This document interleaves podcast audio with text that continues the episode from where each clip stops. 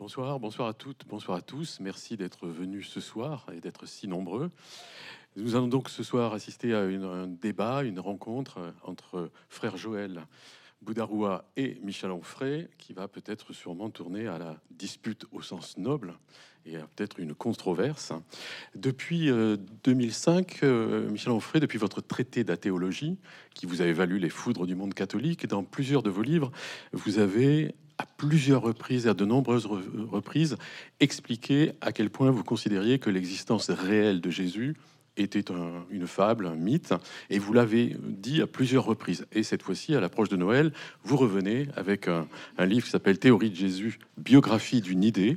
Et euh, donc cette fois-ci, euh, vous, rentrez vraiment dans le détail de, de, votre thèse. Donc vous dites, ça n'est pas, il n'a pas existé historiquement, il n'y a aucune preuve de ça. C'est une fiction, une fable, un mythe qui ne repose sur rien de réel ni d'avéré historiquement, mais c'est un mythe nécessaire dont les hommes ont eu besoin pour compenser leurs imperfections humaines trop humaines. Donc j'avais pour commencer, vous dites c'est une figure conceptuelle. Vous, dans la préface, vous dites je le range au même titre que le Père Noël ou Emma Bovary, qui ont existé, mais d'une façon fictionnelle, mais qui sont toujours là. Donc pour commencer, j'avais deux questions en une à vous poser.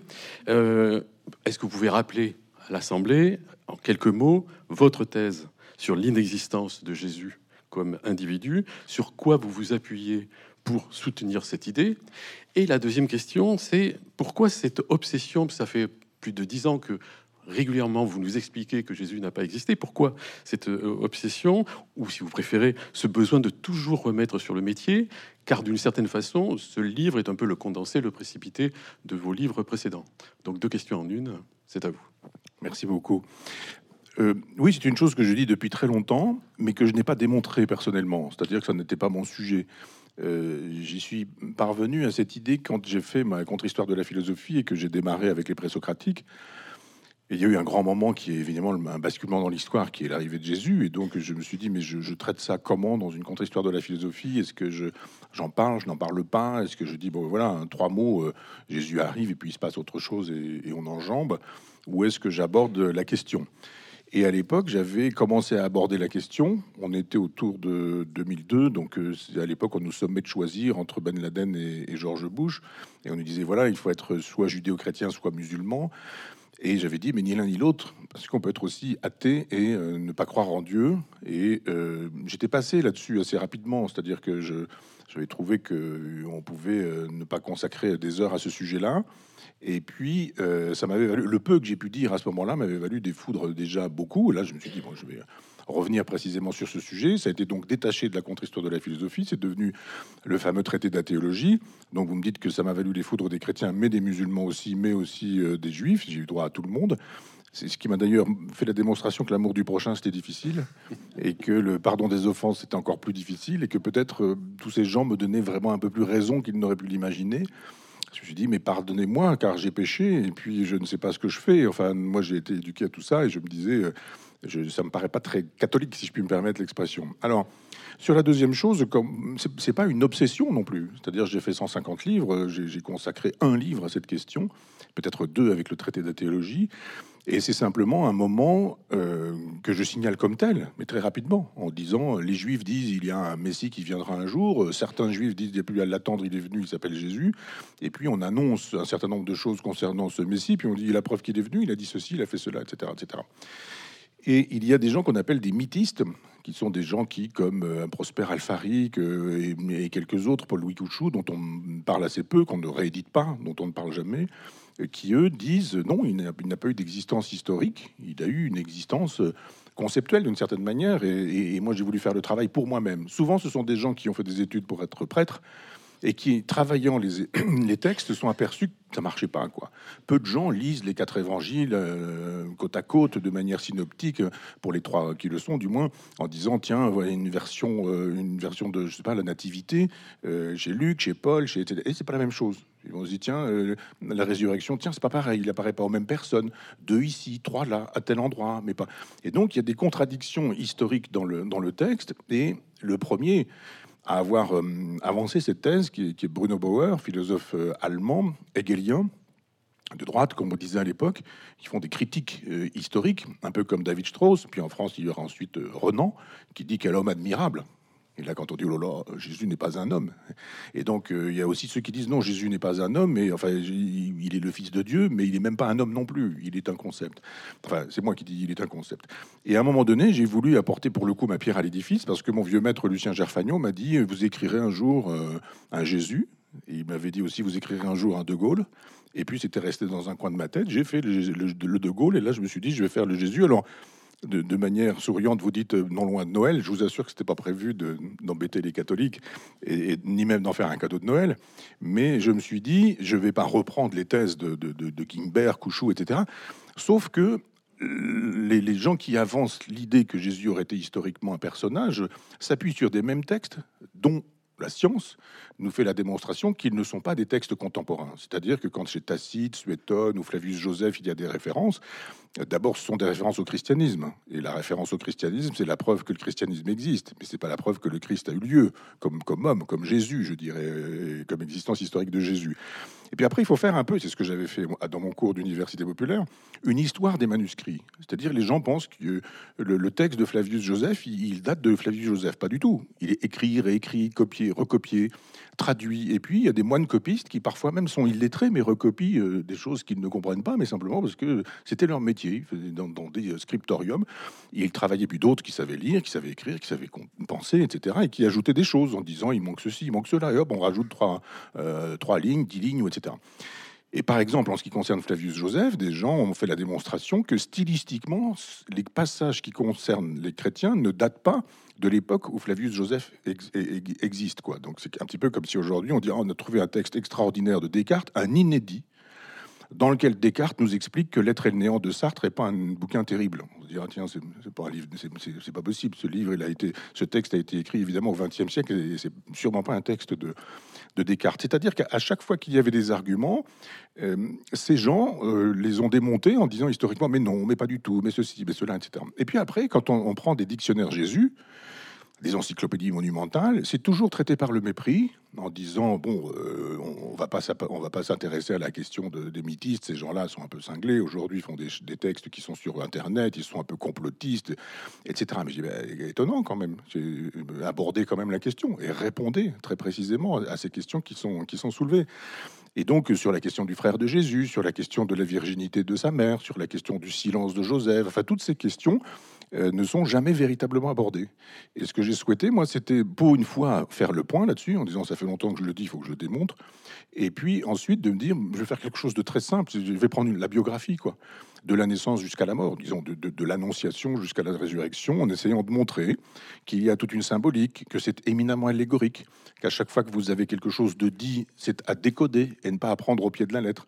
Et que peut-être, par exemple, naître d'une vierge, c'est pas forcément naître d'une femme qui n'aurait pas eu de rapport sexuel avec un homme, mais simplement disposer d'une naissance miraculeuse, qu'il faut s'installer sur le terrain de l'allégorie et pas de la biographie, et, de dire, par exemple, que si à un moment donné il y a la multiplication des pains, c'est pas parce que, euh, je sais pas, une, explication boulangère, je dirais, c'est une explication allégorique. Et, et je dis, mais si on fait de l'allégorique, du symbolique, de l'analyse textuelle, si on, renvoie l'histoire, à ce moment-là, on s'aperçoit que oui, Jésus a existé. Je ne dis pas qu'il n'a pas existé, mais il n'a pas existé comme un homme qui descendrait sur terre, qui traverserait la vie, qui disparaîtrait et qui aurait eu une, biographie. Je dis donc qu'il est euh, cet homme annoncé par les Juifs. D'ailleurs, les dernières paroles de Jésus sur la croix sont Mon Dieu, mon Dieu, pourquoi m'as-tu abandonné? Texte qu'on retrouve explicitement dans un psaume mille ans, mille ans avant l'existence de Jésus. Je dis comment se fait-il que ce Jésus sur la croix, il, a, est le, texte du psaume en tête et que ce soit très précisément ce psaume qu'il est en train de nous dire au moment où il est en train de, de mourir? Si ce n'est que, effectivement, c'est un collage perpétuel écrit, les mythistes appellent ça dans une forgerie, mais avec des évangélistes qui sont des gens brillants, intelligents, qui sont doués en allégorie, en symbolique, souvent des juifs d'ailleurs, qui pratiquent le Talmud, qui connaissent, enfin qui connaissent plutôt la Torah, disons, mais qui, procèdent du, génie talmudique, puisque le Talmud interviendra ensuite et qu'il interviendra d'ailleurs en regard du christianisme, parce que tout ça se constitue, et, j'ai voulu faire un peu l'histoire de la constitution de ce Jésus qui n'a, euh, tout au départ, grand-chose de, réel. Moi, j'adore l'évangile de Jean qui nous dit que c'est un logos, que c'est un verbe. Et puis après, on habille le logos d'autre chose. Si vous voulez parler à un paysan, à un charpentier, à quelqu'un qui, euh, qui, est un pêcheur, hein, qui, pêche du poisson, je veux dire, euh, vous n'allez pas commencer à lui faire une théorie du logos, du verbe ou du discours. Vous allez lui raconter l'histoire d'un bœuf, d'un âne, d'un papa qui s'appelle Joseph et qui est charpentier, d'une maman qui est vierge et qui a eu cet enfant. C'est-à-dire, on raconte des histoires. Et quand je dis ça, c'est pas, pas méprisant c'est qu'on s'adresse aux gens de manière extrêmement simple pour, le, pour les atteindre, de sorte que par la suite, quand l'histoire de l'art reprendra euh, cette histoire, ben, on va la peindre, on va la raconter. Il y aura des peintures, il y aura des sculptures, il y aura des vitraux un petit peu plus tard, il y aura des textes qui nous raconteront des, vies de saints, en nous expliquant que tout ça a, bel et bien eu lieu. Donc j'ai voulu faire dans, dans, ce livre, euh, alors évidemment, il y a eu tellement de livres sur Jésus, je me dis, mais des livres sur, euh, dans, dans la logique mythiste, il y en a assez peu et assez peu aujourd'hui, parce que c'est un courant qui a été abandonné, parce que je pense que tout le monde s'en moque un peu beaucoup aujourd'hui. Les, gens euh, se moquent de savoir si Jésus a existé ou pas. Il y a d'autres considérations, l'islam, etc. En, France, la spiritualité, le, souci de la spiritualité est passé ailleurs. Donc c'est un rendez-vous que j'avais avec moi depuis depuis longtemps. Il se fait que vous avez raison, il arrive au moment de Noël. Alors frère Joël, vous vous êtes euh, dominicain. Euh, est-ce que l'idée que soutient de façon abondante Michel Onfray est recevable pour vous? Euh, bonsoir. connaître la réponse. Euh, merci de euh, cette invitation. J'ai peut-être une remarque préalable à faire avec, avant de répondre à, vos questions, à votre question, mais je voudrais parler justement des couvertures que Michel choisit pour ses livres, toujours avec beaucoup de soin. Et je me souviens de la couverture du traité de la théologie qui reprenait la, la fresque de Delacroix au, à Saint-Sulpice, c'est-à-dire le, combat de Jacob, et ici la, magnifique fresque de, de Fra Angelico euh, au couvent euh, San Marco. Et cette fresque qui euh, représente donc le, Christ aux outrages est, magnifiquement commentée par Michel dans son, dans son introduction, dans son préambule. Et j'ai pris beaucoup de plaisir à la, lire et, et j'ai été très sensible au choix, évidemment, de cette, cette euh, illustration comme dominicain. Évidemment, euh, Didier Huberman nous dit que euh, l'Angelico est un peintre non seulement dominicain, mais théologien. Et donc, je ne suis pas tout à fait d'accord avec la conclusion de la, de la, du commentaire que fait Michel. C'est que, bon, pour Michel, le, le peintre présentifie euh, il présentifie euh, dans le fond euh, l'idéalité de Jésus. Hein.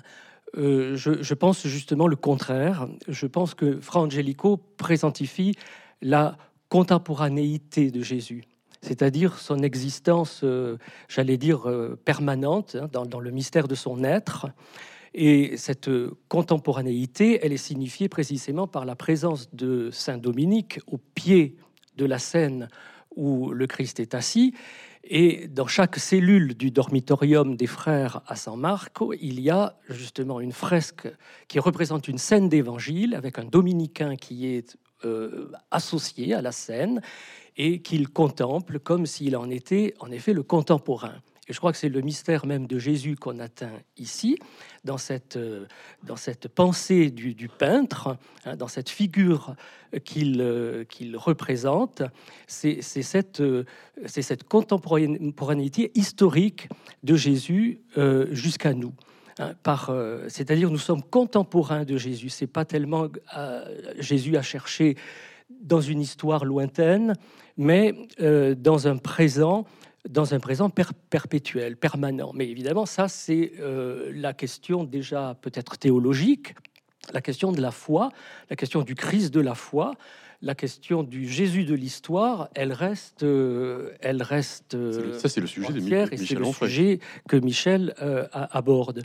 Et la deuxième chose que je voudrais dire, c'est que la question mythiste, euh, elle n'est pas toujours traitée euh, d'un revers de, la main. je ne sais pas, euh, je ne suis pas un lecteur de Joseph Doré, mais beaucoup d'exégètes, de, spécialistes du Nouveau Testament commencent leurs études par se poser la question Jésus a-t-il vraiment existé? Hein. Les, grands euh, spécialistes de, des évangiles, surtout dans l'école euh, libérale, euh, protestante, allemande, mais enfin qui est maintenant assimilée par le catholicisme, par les exégètes catholiques, chez, un Daniel Marguerat, par exemple, hein, dans Vie et destin de Jésus de Nazareth, la première question qu'il pose, c'est celle-là. Le Christ, Jésus, a-t-il vraiment existé? Et bien entendu, il répond oui. Hein. Et donc, moi, je répondrai oui à la question parce que euh, oui, Jésus a historiquement existé, parce que euh, il y a des critères d'historicité sur lesquels on peut revenir à, l'infini, mais surtout, aujourd'hui, aucun historien ne met, à ma connaissance, et je ne suis pas un spécialiste, je suis un spécialiste de rien, mais euh, je crois qu'aucun historien aujourd'hui ne met en question l'existence d'un certain Jésus de Nazareth ou d'un certain juif Jésus, comme le, montre John Mayer dans, son magistral, euh, dans sa magistrale somme hein, sur 4000 euh, pages, donc cinq volumes publiés en français aux éditions du CERF entre 2000 et 2015 à peu près, hein, où il reprend le dossier à nouveau frais Hein, et où il dit dans le fond, ben Renan a raison, nous ne savons pratiquement rien de Jésus. Si euh, on pouvait mettre tout ce que nous savons du Jésus réel sur, euh, sur une voilà sur, sur, sur euh, noir sur blanc, ça tiendrait sur une page. Donc nous ne savons pratiquement rien de lui, mais ce que nous savons, c'est que son existence historique est une certitude. Voilà. Après, on va discuter pour, le, pour argumenter, mais euh, c'est donc... Et quand euh, Michel Onfray euh, aligne les détails, c'est-à-dire que dans son livre, il y a énormément de détails à l'appui de sa thèse. Si on les reprend un par un, on les reprendra pas tous, mais si on les reprend un par un, est-ce que pour vous, il y a quelque chose qui est troublant? Est-ce que de lors de sa démonstration, il y a quelque chose de recevable? Ou en effet, ça n'est pas... Euh, ah oui, oui, tout à fait. Est-ce qu'il suffit de dire, comme en ce moment, euh, les réfutations de la thèse de Michel Onfray, c'est de dire, mais il y a beaucoup d'historiens qui ont établi que c'était vrai, mais quand Michel Onfray donne des tas de détails précis sur l'inexistence supposée de, Jésus, euh, qu'est-ce qu'on peut lui répondre? Qu'est-ce que vous, vous pouvez lui répondre? Euh, alors, je, pense que, une fois de plus, la question, elle est nécessaire. On a tout à fait le droit de, la poser. D'autres philosophes et, d'autres historiens l'ont fait. Euh, elle, est légitime. Et, de fait, c'est pas évident. En effet, sur quoi reposent euh, les témoignages, les documents, sur quoi se base-t-il pour parler de, Jésus, pour développer cette histoire, ce récit? Bon, pour, ne prendre qu'un qu'un exemple, la, question, je reprends la question de, du témoignage de Flavius Joseph. Bon, la question du témoignage de Flavius Joseph est discutée depuis très longtemps. Et simplement, on sait très bien qu'il y a des euh, interpolations chrétiennes dans le texte de Flavius Joseph. Euh, donc des ajouts, comme Michel l'a dit, de copistes chrétiens à une époque. Euh, bon, mais il n'empêche que la critique historique, la critique moderne aujourd'hui est capable de discerner évidemment ces ajouts chrétiens. Elle les enlève donc du texte. Et quand on rend le texte de Flavius Joseph dans son état, je dirais, euh, originel, on s'aperçoit qu'il est cohérent. C'est-à-dire qu'il parle toujours de, de, Christos comme celui qui a fait des prodiges, etc. Et non seulement il parle du Christ, une fois qu'on a enlevé encore euh, les, ajouts chrétiens, non seulement il parle, on s'aperçoit qu'il parle encore du, Christ, mais qu'il parle aussi de, de, de, euh, ce Jésus hein, comme, comme le frère de Jacques. Hein, ou comme il parle encore de Jean-Baptiste, euh, Flavie Joseph. Donc ça fait trois personnages de, du Nouveau Testament dont Flavius Joseph fait mention. Alors on ne peut pas tout à fait considérer comme nul et non avenu le témoignage de, Flavius Joseph dans les antiquités judaïques. Euh, quand on parle de la euh, proximité des sources, Euh, par exemple, le fragment, le premier fragment qu'on peut dater de l'évangile de Jean, un fragment, c'est pas grand-chose, c'est un indice, mais les historiens, comme les policiers, ils travaillent sur des indices. Hein.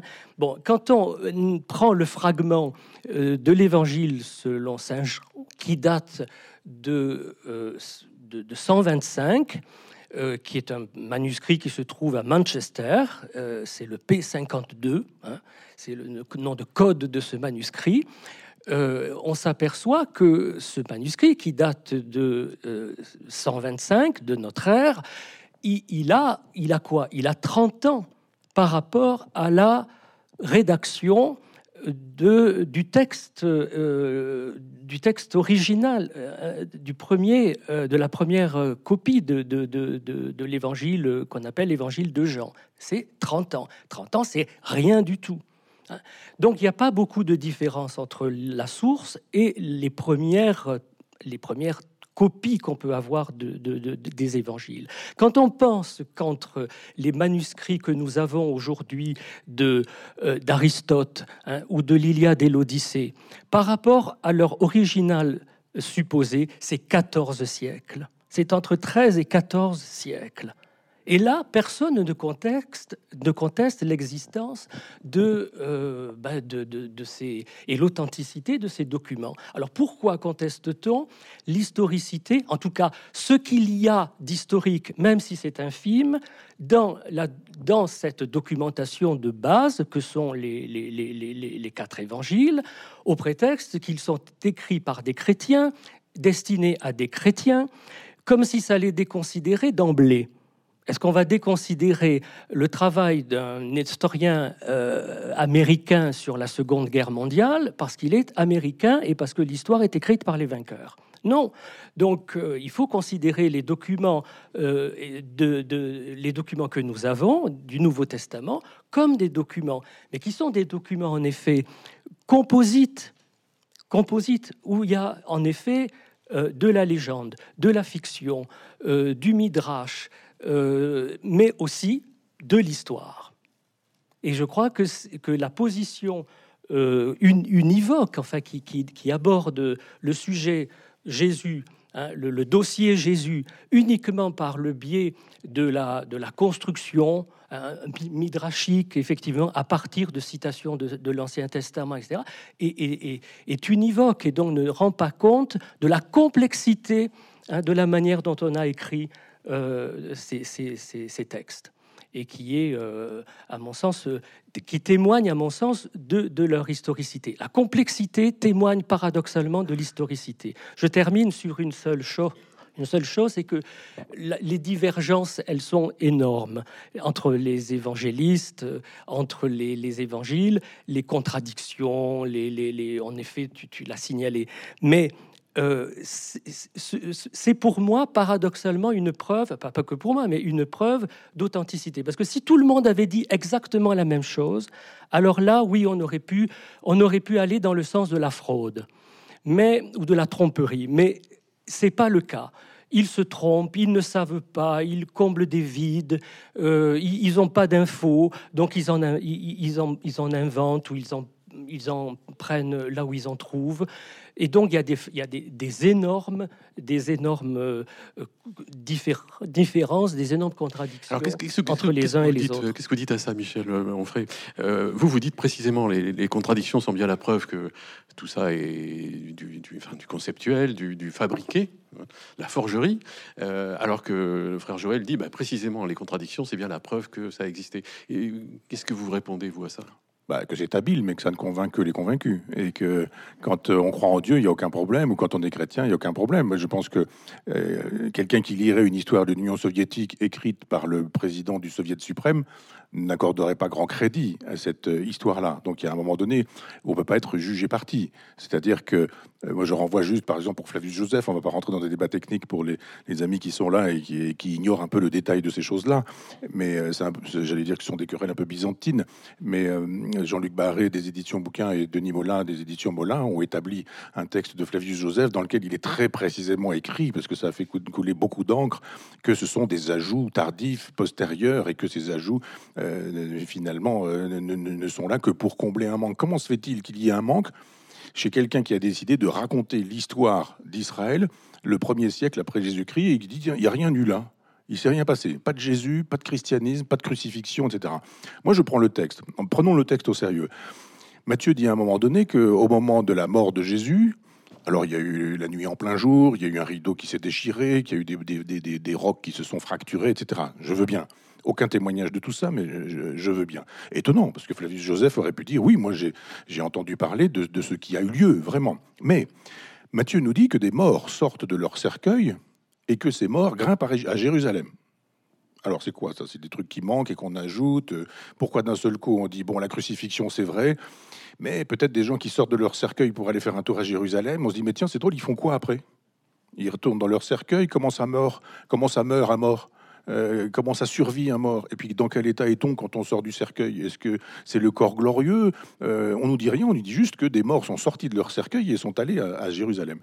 Donc, euh, donc dans l'édition de, Bouquin Molin, il y, a, il y, a, de longues notes qui expliquent très précisément comment les ajouts ont été faits, pourquoi et comment.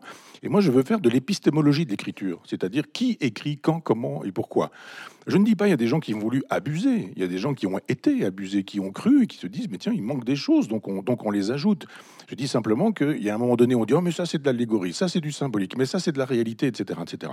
Quand tu parles de Meyer, il a fait un, travail de cinq, volumes, de 1000 pages chacun. Mais presque nulle part il est dit que cet homme est un prêtre. Ben oui, c'est-à-dire qu'il y a quand même un moment donné où l'a priori, c'est que pour cet homme, Dieu existe, que Jésus est le Fils de l'homme et qu'il y croit. Alors quand tu dis que ce, que ce qui est dit sur Jésus tient sur une feuille, il dit pas ça, il dit ça tient sur quelques lignes. C'est même pas sur une page, c'est sur quelques lignes. Et, ce sont des choses extrêmement simples, du genre une date, de, une, date de naissance hypothétique, une date de décès hypothétique sous Ponce Pilate avec Hérode qui ont existé, etc. Bah oui, si vous dites que le personnage qui existe, il existe parce qu'il il a été placé dans une configuration historique, la configuration historique n'est pas la preuve que le personnage ait existé. C'est-à-dire qu'on fabrique un décor, c'est un décor réel, Hérode existe, Ponce Pilate existe, on connaît les dates de ces, de ces gens-là, et on se dit, eh ben, l'histoire, elle a lieu là. Ben, ben, Ponce Pilate, il existe, Jérusalem, ça existe, etc. Donc c'est bien la preuve que ça existe. Non, je trouve qu'il y a des extrapolations, il n'existe aucune preuve euh, de l'existence historique de Jésus, à quoi j'ajoute, il y a même plutôt des preuves historiques de l'inexistence de Jésus et qui sont facilement traités euh, un, peu par le mépris en disant euh, oui mais non celui-ci, celui-là, mais ça tient pas, etc. etc. C'est pourquoi je dis il n'y a pas de, de, problème de fond. Moi je rencontre Michel Onfray et je suis croyant, je dirais à Michel Onfray oui et alors? C'est pas ça le problème. J'ai la foi, vous l'avez pas. Il y a la grâce, vous n'avez pas la grâce. La vraie question de ce livre, c'est pas tant l'historicité de Jésus. Moi, je suis convaincu que quand euh, que, des milliards de gens pensent comme moi sur la planète, c'est ça qui est sidérant. C'est-à-dire que dans un, dans, un, dans un pays chrétien, on se dit, oh là là, encore une provocation d'Onfray, mais on sort de notre petit monde. Mais en Chine, tout le monde pense ça. En Inde, tout le monde pense ça. Dans, plein de pays africains, tout le monde pense ça. C'est-à-dire que les gens disent oui, alors, c'est pas très original. C'est original dans notre configuration parce que nous sommes dans une configuration judéo-chrétienne et que on ne peut pas imaginer que ça n'ait pas lieu. Alors, je ne dis pas il n'a pas eu lieu historiquement. Euh, je, enfin, je dis il n'a pas lieu historiquement, mais il a eu lieu conceptuellement, ce qui n'est pas rien puisque je finis même le livre en disant que cette civilisation occidentale qui est la nôtre, à partir de l'image, à partir de l'icône, justement parce qu'il y avait manque, il y a manque sur la question du logos, comment habiller le logos. À des gens simples, on ne parle pas du logos et du verbe. C'est trop compliqué de dire au commencement était le verbe. Phrase géniale, tout est dit pour moi. Au commencement était le verbe. Simplement, s'il faut, il faut parler à des gens simples, on est obligé de raconter des histoires le petit Jésus, la Sainte Vierge, etc. Moi, quand mon père me parlait d'histoire sainte, c'était le bon Dieu, euh, la Sainte Vierge, le petit Jésus, le bœuf, l'âne, etc. Et, il faut construire cette histoire. Moi, je pense qu'on on peut faire de la théologie haut de gamme, je dirais, sans avoir besoin de s'appuyer sur l'historicité de Jésus en disant mais et alors?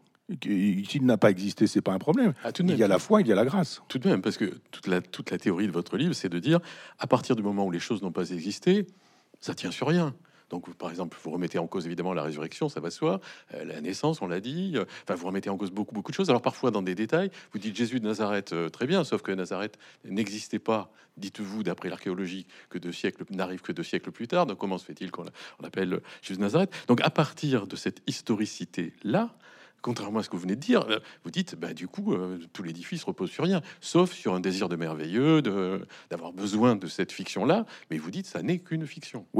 Parce que par exemple, quand euh, Constantin, qui est un qui est, le Bernard Tapie de l'époque, mais sur le, sur le territoire euh, mondial, se convertit, vraiment un sale type, il se convertit au christianisme. Il a sa mère, qui est pas terrible non plus, Hélène, et d'un seul coup, tous les deux se se disent, mais c'est formidable, il y a Saint Paul qui nous dit, tout pouvoir vient de Dieu. Et si d'un seul coup, je dis que le christianisme est ma religion, si je suis là au pouvoir alors que j'ai pris le pouvoir par la force, je dirais que ce pouvoir vient de Dieu, et le bon Dieu, le, Dieu juste, n'est pas le Dieu des païens, c'est le Dieu des chrétiens. Il dit, j'ai vu une croix dans le ciel, et d'un seul coup, euh, la vérité est là, et la, victoire m'a été donnée de cette manière-là, sur- euh, contre Maxence euh, sur le pont Milvius. Et d'un seul coup, Hélène s'en va faire un tour euh, à Jérusalem, et là, là on est au IVe siècle, hein, et là, elle découvre quoi? Quoi? Les croix, les clous, la couronne d'épines, etc., etc. Aujourd'hui, je dis, il y a quand même un moment donné où il y a plusieurs prépuces de Jésus sur la planète. Moi, je dis rien que ça. hein. Je dis juste, il y a plusieurs prépuces, prépuces de Jésus, etc. Bon, je suis allé moi à Nazareth et à Nazareth, on vend des couronnes d'épines. Et on nous dit, ce sont des couronnes, des épines qui existaient, qu'on a mis sur la tête du Christ, etc. Et ça existe. Voilà. Vous avez un suaire de Turin dont on nous dit qu'il a évidemment recouvert le corps de Jésus. Et euh, moi, je dis, mais je, regarde les textes, il n'y a pas de suaire dans les évangiles. Il y a des bandelettes. Je ne sache pas qu'une bandelette puisse faire 9 mètres de long. Ça s'appelle plus une bandelette dans ces cas-là. Il y a un moment donné, on se dit, cherchez le suaire dans les évangiles, vous ne le trouverez pas. Soit on n'en parle pas, soit on parle de bandelette. Alors moi, je, ne connais pas le texte original, je lis dans les traductions. Bandelette, c'est bandelette. Et a un moment donné où quand on me dit, mais enfin, mais bien sûr qu'il y en a plein, des preuves, regardez euh, le, le. Je dis, mais non, mais lisez les textes, mettez en relation avec la vérité, vous verrez que le suaire, s'il existe, ne peut pas avoir euh, entouré le corps du Christ. Qui plus est, quand on a fait euh, des analyses au carbone 14, qui témoignent que ça s'est plutôt fait au Moyen Âge, et on a même au Moyen Âge le nom du personnage qui fait ce suaire. On sait qui l'a fait, on sait qui il- a été dit, comment, de quelle manière, etc.. Mais vous avez toujours des gens qui finissent par vous dire non, non, non, non, le réel n'a pas eu lieu. C'est normal, vous avez un abord de païen, d'athée, vous ne voulez pas que ça ait lieu, donc vous inventez des choses et on dit ces gens-là ne sont pas crédibles. Petit-fils disait récemment à la télévision, il y a, il y a encore, il y a plus que les gens comme mon frère, quoi, pour dire des, des- des sottises pareilles. Je dis juste, mais monsieur petit-fils, par exemple, mais expliquez-moi comment des bandelettes peuvent être aussi longues. Ça, c'est quand même pas compliqué. Donc, euh, évidemment, à chaque Alors- fois qu'on prend le texte, Alors, vous remettez en cause des, des choses très importantes qui sont au cœur de la foi Oui, chrétienne. Bon, la résurrection, vous dites, euh, il y, a- il y a plusieurs récits de résurrection, rien ne tient. Euh, alors, qu'est-ce que vous vous répondez à Non, mais ju- juste un mot sur la question de la, de, de- de la naissance miraculeuse, des résurrections, etc. Ça, c'est mon vieux maître Lucien Jaffagnon qui m'avait enseigné ça. Mais il y en a des tonnes dans l'Antiquité. Platon naît d'une mère vierge, par exemple. Des hommes qui sont des thaumaturges, c'est-à-dire qui en ressuscitent d'autres, il y en a plein. C'est-à-dire que quand on veut absolument que Jésus existe de manière merveilleuse, on va tirer les codes du merveilleux. Et c'est pas original. C'est-à-dire que si vous lisez, la, la vie d'Apollonios de Tiane, par exemple, euh, de Philostrate, vous allez voir, c'est très exactement l'histoire de Jésus. C'est-à-dire que c'est pas étonnant du tout. On va chercher dans la fiction du moment.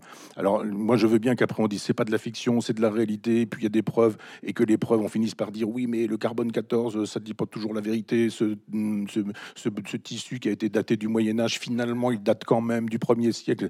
On a du mal à s'entendre sur, euh, sur, des corpus communs pour pouvoir discuter les corpus communs, puisqu'il y a parfois négation du corpus commun. Du genre, oui, mais ça, c'est pas, faut, l'écarter. Oui, mais ça, ça, a été ajouté. Non, ça n'a pas été ajouté. Oui, mais ça, ça fait partie de, etc. Je vous dis, quand, euh, quand euh, Flavius Joseph aurait-il écrit ce que d'autres ont écrit après lui, il nous parle des chrétiens. Je ne vois pas comment on peut in- inférer de l'existence des chrétiens la possibilité d'une existence historique de Jésus. Ça prouve qu'il y a des chrétiens. Ça veut dire qu'il y a des gens qui croient au Christ, mais ça ne veut pas dire que le Christ a historiquement existé. Qu'est-ce que vous répondez à ça? Tacite, Suétone. Même chose, on Mais- peut rentrer dans le détail, mais tous les, Oui. tous les- il n'y en a pas 36 des textes. Hein. Tacite, Suétone et Ah, euh, des Fla- chrétiens, Fla- oui. Flavius Joseph. Oui. Ah bah oui, puis après, il y a des auteurs chrétiens. Ah oui, mais là, Euh, la question, c'était euh, Comment La démonstration de... il existait, oui, Voilà. Oui, d'accord, d'accord. Euh, alors, euh, moi, je, je, je, je, suis tout à fait sensible aux questions qui sont, qui sont posées. Mais je ne, je ne renvoie pas, je, ne renvoie pas dans les ténèbres extérieures ceux qui, ceux qui ne pensent pas la même chose que moi. Mais simplement, quand on la question de, la, mythologie ou, de la, ou, des, des, miraculeuses qui se retrouvent partout, bien sûr. Mais il faut, il faut comprendre que dans le dans l'humanité, il y a un, fond commun euh, pour, pour dire les choses, pour raconter les choses. Et, les, rédacteurs du Nouveau Testament, des, évangiles, ils vont puiser dans ce, fond commun euh, parce qu'ils n'ont pas d'autres euh, matériaux, parce qu'ils n'ont pas d'autres moyens pour raconter cette histoire. Euh, raconter la, naissance de Jésus quand on n'y a pas assisté, c'est forcément la raconter a posteriori et c'est la raconter comme une naissance miraculeuse en fonction de la destinée exceptionnelle de ce personnage. Et donc, on va puiser dans un fond commun, en effet, qui appartient à tout le monde et, qui est, euh, oui, un fond de, naissance euh, merveilleuse et, forcément hors du commun. Donc moi, ça ne me pose aucun problème de trouver dans l'Évangile, dont je pense qu'il est, euh, qu'il a, qu'il a un fond qu'il a un fond d'histoire sérieux, ça ne me choque pas de trouver des éléments qui viennent encore une fois, de, ce fond commun, archaïque, mythologique, cosmogonique, euh, de représentation. Voilà. Et les évangélistes, ils vont utiliser ce fond pour raconter effectivement ce dont, ce dont ils ne sont pas témoins, dont ils n'ont pas été témoins, mais parce qu'ils n'ont pas d'autres moyens de le faire. Euh, c'est avec ça qu'on fabrique un récit, une narration. Oui, mais Michel Onfray dit euh, quel crédit accorder à cette ce récit, enfin, à l'historicité de ce récit. Mais j'ajouterais, j'ajouterais, si tu permets, euh, frère Joël, pourquoi, si la chose a eu lieu, n'y a-t-il aucun témoin historique du moment? Pourquoi y a-t-il des délais aussi longs? Pourquoi tu donnais tout à l'heure les textes, tu vois, les rédactions des évangiles? Moi, quand je dis à des gens, mais aucun évangéliste n'a connu Jésus, j'ajouterais, et pour cause, mais ils me disent, mais bien sûr que si. Et je dis, mais non, bien sûr que non. Et, quand on, ils me disent, mais les apôtres, je dis, mais les apôtres, il n'y en avait aucun à la crucifixion de Jésus. C'est-à-dire que euh, à chaque fois qu'on voit qui et où et fait quoi, etc. À chaque fois, il y a du symbolique, il y a de l'allégorique. Moi, j'ai même été étonné au moment de l'écriture de, ce que j'ai découvert. Tout, à chaque fois que je travaillais, je me suis dit, tiens, ils pêchent tant de poissons dans le lac de Tibériade, etc. J'ai dit, tant de poissons, attention, ça veut dire quelque chose, il y a un chiffre, etc. En fait, la, la, gématrie, c'est-à-dire que les Juifs ont travaillé sur ces questions-là. Les chiffres sont des lettres qui signifient des choses, qui renvoient à des références. C'est hyper codé. Simplement, aujourd'hui, on a perdu le codage. Moi, comme mon père m'enseigne l'histoire sainte, on y est là à Noël, mais il y avait Gaspard, Melchior et Balthazar. Comme par hasard, il y a un noir, un jaune, un blanc. Mais comme par hasard. Hein. On peut aussi dire, ils n'ont pas existé, simplement, ça veut dire quoi? Ça veut dire que le monde entier accueille la bonne nouvelle qui est la naissance de Jésus. Donc ne croyez pas, il y a quelqu'un qui pourrait dire ah, mais moi c'était mon arrière-arrière-grand-père Gaspard et puis Melchior on l'a bien connu aussi parce que etc. Non, on n'en parle nulle part ailleurs parce que on fabrique trois individus qui ont les trois couleurs de peau qui font l'humanité et cette espèce de de, de, de, comète, il y a des gens qui disent mais on va faire un petit peu d'astrophysique, à quoi ressemblait le ciel à l'époque, c'est quoi cette étoile filante qui nous indique la direction, Mais bien sûr que non, il faut pas aller voir ça du côté de, de l'astrophysique en disant on va demander à des gens qui nous reconstituent le ciel de l'époque ça, c'est du positivisme du 19e siècle. Et je trouve que c'est c'est pas la bonne, la bonne façon d'aborder Jésus et la question de Jésus. Je dis à chaque fois que quelque chose a lieu, il faut le décoller, décoder d'un point de vue allégorique. C'est-à-dire que la bonne naissance, évangile, la bonne naissance, la bonne nouvelle, elle est que un individu nous annonce que ce que les Juifs annonçaient a eu lieu et on l'annonce à l'humanité entière. Ça prend la forme de Gaspard, Melchior et Balthazar. Et cette, cette comète, elle est là pour nous expliquer que à chaque fois, dans toute l'histoire de l'Antiquité, euh, on, sait que les comètes annoncent des présages. Donc il ne s'agit pas de chercher une comète dans un ciel de cette époque-là, etc. C'est juste que le merveilleux est construit pour nous annoncer que le, logos est, advenu, que le verbe est advenu. Et qu'est-ce que l'avènement du logos et du verbe, si ce n'est la possibilité pour le Messie annoncé verbalement d'avoir été incarné? Donc la question de l'incarnation, elle est là. L'incarnation de Jésus, elle est pour moi conceptuelle. La preuve, c'est que le corps de Jésus est un anticorps. Il ne boit ni ne mange autre chose que du symbole. Il boit de l'eau, euh, il boit du vin, et encore, euh, il boit du vin, il, boit, il, mange du pain, euh, il mange du poisson, il mange de, de l'agneau, parce que c'est l'agneau qui signifie le bouc émissaire, le sacrifice du, bouc émissaire, parce que le, vin, c'est la vigne, c'est ce qui permet, etc. Enfin, on, sait qu'à chaque fois, c'est du symbole. Il pourrait manger des loukoums, si vraiment il avait été homme, s'il aurait mangé ce qu'on mangeait sur place, il aurait mangé un couscous, il aurait mangé je sais pas quoi. Pas du tout. Il ingère de, l'allégorie, il ingère du symbole, parce que Jésus n'est que symbole. Et à chaque fois, on se dit, mais il n'y a y, a rien qui ne manifeste la, la corporéité du corps de Jésus, parce que cette incarnation est conceptuelle. Le corps de Jésus, c'est un anticorps. C'est un, un, corps euh, conceptuel et, c'est la peinture qui va lui donner chair. C'est toute l'histoire de l'art par la suite qui me fait dire que c'est pas rien Jésus. Hein. J'y crois en ce sens. Et j'y crois encore tellement que la question de l'iconographie et de l'incarnation, c'est ce qui rend possible nos téléphones portables, le cinéma, la photographie, la virtualité. Enfin, toutes ces choses-là ne sont possibles que parce qu'il a fallu habiller un jour un logos et un verbe. Pas dire ainsi soit-il, mais... Euh, On allait dire Amen. Mais euh, oui, alors comment... Euh, comment les, enfin, quelle était l'intention des, des, rédacteurs? C'était pas d'entrer dans le détail de, de, j'allais dire, dans le détail de l'histoire, dans les détails de, parce qu'on n'a pas accès à ça. C'est pas possible. On a accès, on, on, a, on a on, a accès au, réel de ce qu'est un individu pour aucun personnage de, l'Antiquité, sinon pour euh, euh, peut-être pour César ou pour bon, mais euh, ou, pour Cléopâtre ou pour Alexandre. Mais c'est les grands personnages qui font l'histoire. Les historiens ne s'intéressent pas à Jésus, ne parlent pas de Jésus, mais a, raison puisque il est passé inaperçu, dit Pascal lui-même. Hein. la naissance de, Jésus est passée inaperçue aux yeux des historiens qui ne se préoccupent que des affaires de l'État. Et donc, euh, euh, les, évangélistes n'ont pas eu accès à, ce Jésus réel. Donc ils ne, peuvent pas nous donner les détails de l'enfance de Jésus, de sa naissance et de, sa, de, son adolescence. Et donc ils ne le peuvent qu'à la condition qu'ils aient des renseignements qui viennent de témoins oculaires, qui viennent peut-être d'un ensemble, peut-être d'un corpus de textes très, très ancien euh, l'on, où l'on aurait collecté euh, des souvenirs précis ou des paroles propres de, Jésus. Par exemple, ce, ce, cette source des paroles de Jésus qu'on, appelle des, des, logia et qui sont une collection de, de, de paroles de, Jésus dont on est sûr qu'elles, sont de lui. Hein, parce qu'elles elles sont tellement singulières et tellement marquantes que euh, s'en souvient dès, qu'on l'a entendu une première fois.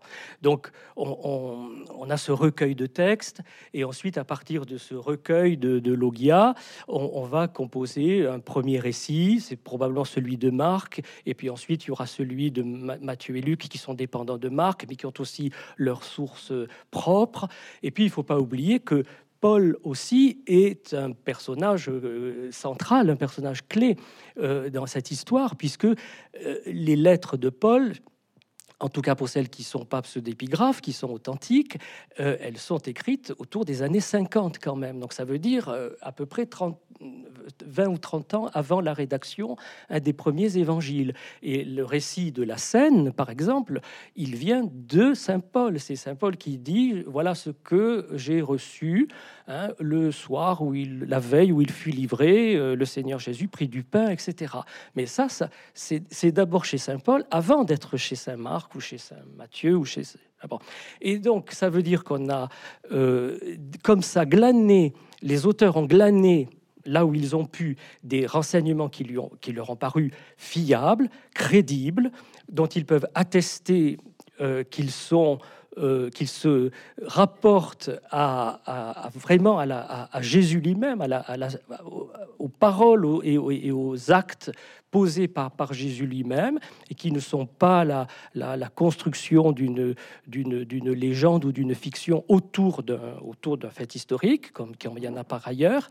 Et, donc, c'est à partir de ça que se construit l'évangile. Donc, l'intention, ça n'est pas de faire euh, un, récit détaillé de tout ce qui s'est passé, parce que euh, les évangélistes ne sont pas des journalistes, ce ne sont pas des reporters, ils ne prennent pas des notes à la dictée lorsque le soir ils se retrouvent avec Jésus. Non, ça, ça, ça n'existe pas. Hein. Donc, c'est pas des journalistes, c'est pas un reportage, mais c'est une construction. Mais une construction, c'est pas une fiction.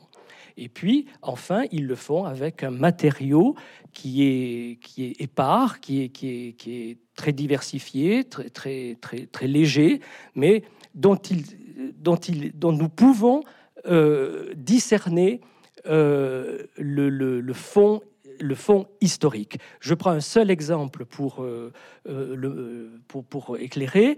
Par exemple, Saint Marc, dans l'Évangile, quand il parle de Jésus, il en parle comme du fils de Marie. Et euh, Saint Luc, plus tard, quand il écrit son propre texte, eh bien, il euh, parlera de Jésus comme le fils de Joseph. Parce que le fils de Marie, c'est pas possible, ça fait pas, ça, ça, ça marche pas, ça, ça prend pas bien, ça, ça, ça fait pas bien. Donc il faut, parce qu'il y a un, un, défaut de paternité, hein, on le sent bien, il y a un problème de, de, de, de paternité. Donc il, dans le fond, Luc corrige Marc. Et, ça, les, les, les exégètes savent très bien le discerner.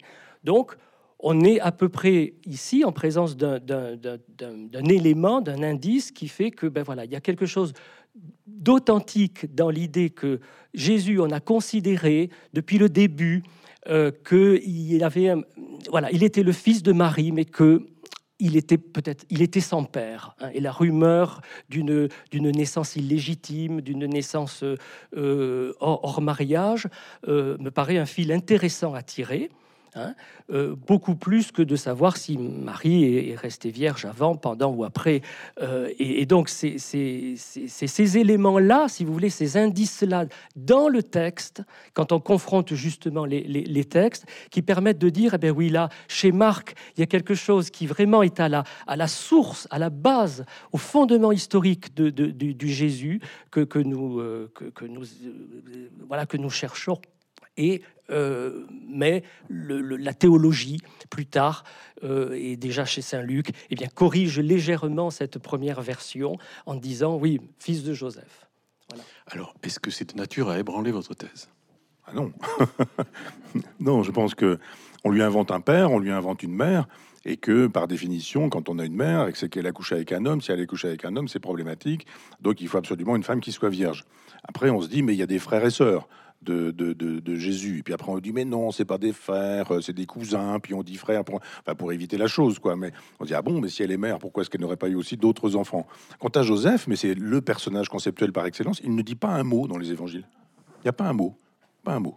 Il n'y a pas une parole. Il ne l'accompagne pas, c'est-à-dire qu'il y a un moment donné où effectivement on le voit euh, quand il est avec avec euh, au temple, et puis après plus rien. Il ne dit rien, il est juste là parce qu'il en faut un, mais en même temps il n'a pas couché. On dit donc que là, euh, ça, n'existe pas, la sexualité, euh, elle est, elle est, mère et vierge, bien que Jésus ait des frères, et puis en même temps cet homme, on ne sait pas d'où il vient, qui il est, s'il est mort, quand il est mort, comment il est mort, etc. Au pied de la croix, il n'est pas là, il ne l'accompagne nullement, il y a zéro parole de, Joseph.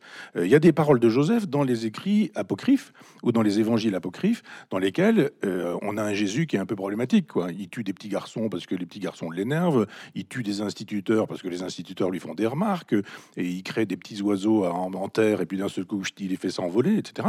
Et là, on se dit, mais ces textes-là, pourquoi on les a pas gardés? Eh oui. La réponse est, dans ce que tu dis. Non, elle, est, dans le fait que quand on fabrique la fable, il y a des choses qui n'arrivent pas à être présentées comme telles. Ça, n'est pas possible et on peut pas effectivement intégrer ça parce que ça va pas dans le Jésus qu'on fabrique. On en fabrique un. Les logias dont tu parlais tout à l'heure, euh, il y a aujourd'hui aux États-Unis des écoles d'écriture de romans. et on nous explique comment il faut écrire un roman. Eh bien, euh, les évangiles aujourd'hui, il y a ceux qui nous restent, dont on parle, euh, les synoptiques, les trois plus euh, celui de Jean, mais il y a aussi d'autres évangiles. Et d'un seul coup, on dit, ah oui, mais l'évangile de Thomas, c'est pas ça, c'est un proto-évangile. Donc, quand on a ça dans la Pléiade, on a des écrits intertestamentaires, on a des écrits apocryphes. C'est parfois plus important même que le Nouveau Testament. Et on se dit, mais pourquoi est-ce qu'on prend pas ces considérations-là, justement, pour, faire, pour fabriquer le, Jésus véritable? On se dit, c'est quand même étonnant. Pourquoi on a, on a prélevé On a prélevé parce qu'on voulait fabriquer un personnage qui devait correspondre à l'atelier d'écriture, car il y avait des ateliers d'écriture. Les évangélistes ont été nombreux, beaucoup plus nombreux que ceux qui existaient, et c'était une espèce d'industrie de l'écriture. Et les logia ne sont pas tant des paroles d'un Jésus qui aurait existé, et on aurait dit, oh là là, on recopie très précisément ce qu'il qu'il dit. Tu dis toi-même, c'était pas des journalistes, c'était pas des gens qui, qui rentraient le soir, qui étaient là. Puis en même temps, tu dis, oui, mais il y avait quand même des gens qui étaient des journalistes et qui, quand ils rentraient le soir, disaient, Jésus a dit, Jésus a, etc., etc. Donc ça atteste de la vérité de Jésus. Mais non, au contraire, je pense que ça atteste de, la fiction Jésus. C'est-à-dire que, euh, un peu comme dans les écoles d'écriture, on vous dit voilà, éléments de langage pour écrire un évangile. Et dans les éléments de langage pour écrire un évangile, on dit il a dit ceci, il a dit cela, il a dit ceci. Ça n'atteste pas de la vérité historique, ça atteste de la vérité d'une forgerie d'écriture des évangiles qui était extrêmement nombreux sur des supports qui étaient à l'époque des pots d'animaux. Et, à l'époque, il, a fallu, hmm. euh, il a fallu en gratter certaines, ce qu'on appelait des palimpsestes, c'est-à-dire qu'il y avait plein de textes de l'Antiquité, puis on a dit, allez hop, on gratte, et puis on va écrire des évangiles. Puis tous ces évangiles ont disparu, euh, non pas parce qu'ils ont été détruits, mais parce que le temps a fait qu'on en a gardé quelques-uns. Et puis après, on a écrit là-dessus, et donc, à chaque fois qu'il y avait des trous et des manques, la patristique est arrivée, les pères de l'Église. ils ont dit, bon là, il y a un truc qui va pas, comment on peut expliquer? Allez hop, on va expliquer ceci, on va expliquer cela. La sexualité, la condamnation de la sexualité euh, se trouve pas dans les évangiles. C'est Saint Augustin qui s'en vient sexualiser le péché originel, en nous disant bah, ça se transmet de, euh, du fait de naître, le, péché originel est transmis. On dit moi je suis pas responsable, moi j'ai pas mangé la pomme. Euh, pourquoi est-ce que je, subirais les effets, les foudres de Dieu du fait que Ève ait un jour euh, consommé de, la pomme? Donc je pense que l'idée, de, moi j'ai voulu vraiment faire quelque chose sur l'historique, enfin, sur la question de l'historicité de Jésus, mais sûrement pas ce que les pères de l'Église en ont dit, sûrement pas ce que la scolastique a pu en raconter, sûrement pas sur ce que l'histoire de l'art a pu en raconter. Alors tu as tu as démarré sur le Frangelico et de fait, on, a, on, était obligé de tailler pour des questions de, pour des questions de maquette, mais il y a effectivement à droite Saint-Dominique et puis à gauche la Vierge Marie, et, c'est effectivement dans une cellule. Moi, j'ai voulu juste dire, regardez cette fragmentation. J'ai utilisé Frangelico, hein, j'ai pas. Mais euh, cette fragmentation, elle s'est faite pendant des siècles, et puis après, on a essayé de, de, de faire tenir le tout, et on a dit, ces évangiles-là, ils sont canoniques, et les autres, on les écarte. Moi, je ne vois pas au nom de quoi. Ce sont des conciles qui décident de ce genre de choses. Or, les conciles, ça se fait avec des gens qui sont parfois illettrés, des gens qui sont parfois ivres-morts. Moi, j'ai lu des choses sur l'historicité des conciles où on se dit, oh là là, il y a l'Esprit Saint, etc. Pas du tout. Il y a des gens qui sont là et qui se font acheter. On leur donne un peu d'argent et puis ils votent pour ce qu'on voudra. Puis quand ils sont pas d'accord à la sortie, ils se retrouvent et ils se mettent des pains. C'est-à-dire, on imagine mal que à la sortie du concile, ces gens-là se frappent. Et c'est parfois à l'issue d'un concile qu'on décide de quelque chose sur la virginité de Marie, de, sur la question de Joseph, sur la question, etc. Alors tout a été dit. Effectivement, euh, Marie engrossée par un soldat qui se serait appelé Panthère, un soldat euh, romain, et qui aurait été, euh, qui, s'appelait Panthère, n'ayez pas mal entendu en imaginant que c'est avec une panthère, mais je veux dire que ça, ça, ça s'est trouvé dit, puis après on a dit alors c'est vrai, c'est pas vrai, comment peut-on imaginer? Puis à un moment donné, les conciles décident, étrange. Et, c'est à partir, il faut, il faut penser euh, l'évolution de Jésus. Enfin, il faut la penser de manière dynamique. Moi, ce que j'ai voulu faire, c'est de dire, je, j'en reste aux évangiles. Et, tu, as, tu as parlé de Saint Paul. Je n'ai pas voulu intégrer Saint Paul. Les épîtres, je n'ai pas considéré que ça puisse entrer en, en compte pour, pour l'historicité. J'ai voulu regarder les évangiles et dire regardez comment ces évangiles écrits la plupart du temps par des juifs sont pensés par des juifs, c'est-à-dire dans l'herméneutique, dans l'allégorie. Avec quand on voit un rabbin aujourd'hui, quand on discute avec un rabbin, on voit la, quantité d'intelligence, de savoir, etc. Donc l'évangéliste, c'est le personnage qui, à chaque fois qu'il écrit une phrase, renvoie à deux ou trois trucs, qui renvoie à deux ou trois trucs, qui, etc. Et, aujourd'hui, on a perdu parfois beaucoup de codage. Et, avec le temps, il y a des moments où aujourd'hui, il y a des choses que même les plus les plus chevronnés euh, ne saisissent pas. Alors moi, j'ai envie de vous retourner la question, frère Joël. Est-ce que c'est de nature à ébranler votre foi et vos convictions euh, pas, non, pas comme ça, mais, je veux dire, c'est, euh, la question, elle est, elle est dans le fond, euh, pour moi, elle est moins celle de l'historicité de Jésus, hein, je crois qu'il faut répondre oui, que de savoir quel Jésus a existé. C'est-à-dire, euh, est-ce que c'est le Jésus des, apocryphes? Est-ce que c'est le Jésus des évangiles canoniques? Est-ce que c'est le Jésus de Renan, celui de Mauriac, celui de Benoît XVI, ou, bon, le, les Jésus du catéchisme? Voilà, c'est quel Jésus a existé? Et ça, on, va pas, on va pas. C'est l'objet d'une quête euh, perpétuelle. Hein, donc c'est pas résolu, euh, c'est toujours pas résolu. Je crois que on le, montre là, là ce soir.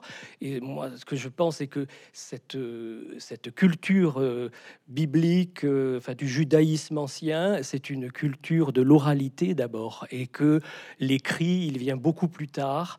on commence par se raconter des sagas, hein, comme on le fait aussi bien euh, pour, pour, pour, la Pâque, pour la Pâque juive, pour l'Exode. On commence par le raconter hein, et ensuite on le mettra par écrit au moment où on sentira que la mémoire euh, flanche ou disparaît.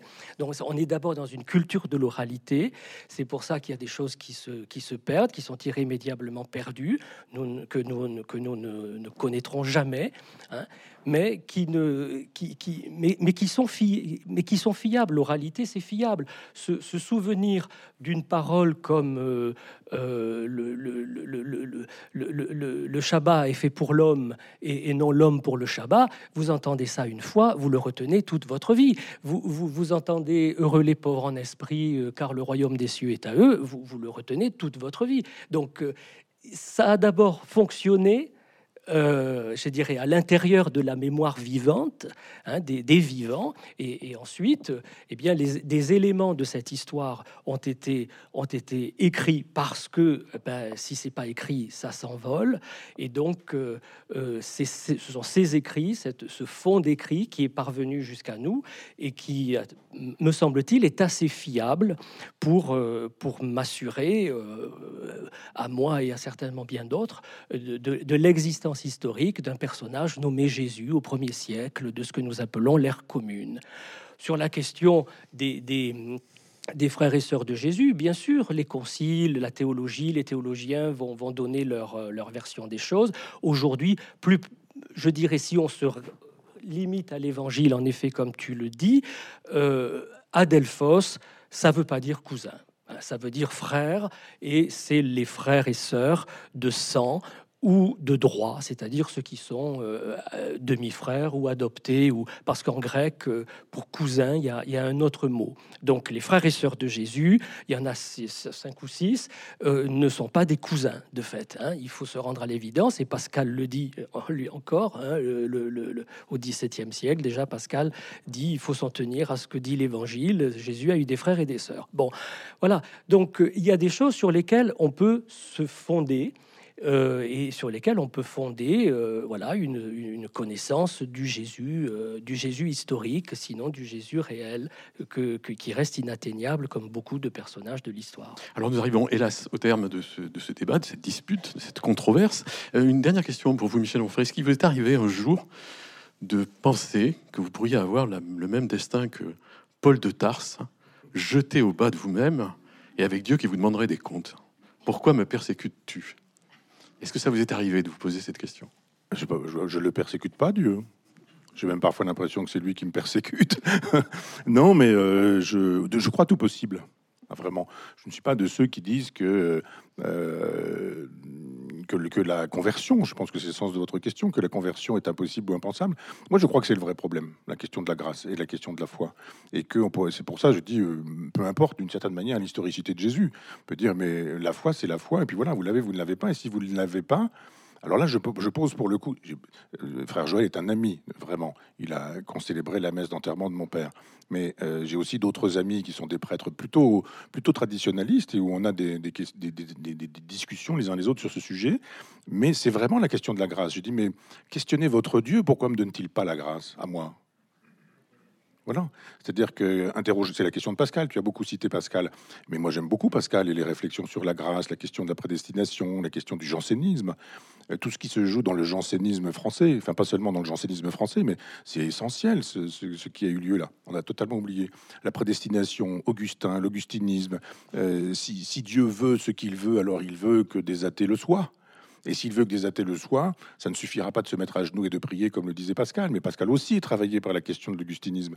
S'il y a cette prédestination, on dit ah, mais, je, prie pour pouvoir être sauvé. Mais Augustin dit c'est pas toi qui décides, c'est Dieu. Et si Dieu veut te sauver, il te sauvera. Et si tu es un libertin, il pourra te sauver.